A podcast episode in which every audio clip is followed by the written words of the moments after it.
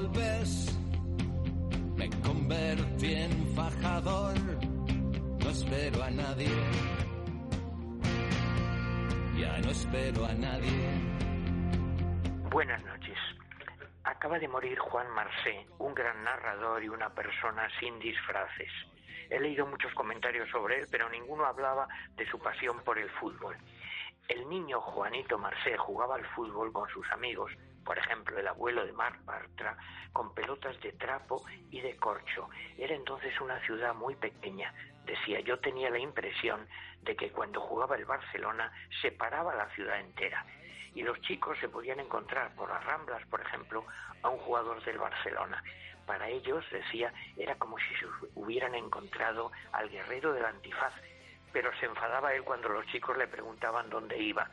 Y él después escribió, me gustaba de aquellos jugadores que se pasaban las noches en cabarés y al día siguiente estaban en el entrenamiento y jugaban a pleno rendimiento. Hoy no aguantan nada. Juan Marsé y sus amigos seguían el fútbol por la radio antes de la televisión. Fue seguidor del programa titulado Así rodó el balón en las Corts de José Luis Las Plazas, director del Mundo Deportivo, y recordaba su frase inolvidable. En momento podían ocurrir tres cosas, ganar, empatar o perder. No se equivocaba, desde luego. Los ídolos de Marsé de chico eran Segarra, Vergés, Gensana y César con sus goles de cabeza y de pie también, pero recordaba una alineación anterior incluso. Miró Zabala, Benito Raich, Rosalench Calvet, Sospedrá, Escola Martín, César y Bravo. Criticaba a que a la porta la presidencia le había servido para enarbolar la bandera independentista.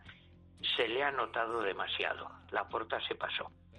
Le gustaba a Marsé comprobar que en el fútbol la gente sigue reaccionando como los niños. Eso me parece estupendo, porque me rejuvenece. Para Juan Marsé, como para muchos de nosotros, los recuerdos de fútbol iban unidos al paraíso perdido de la infancia.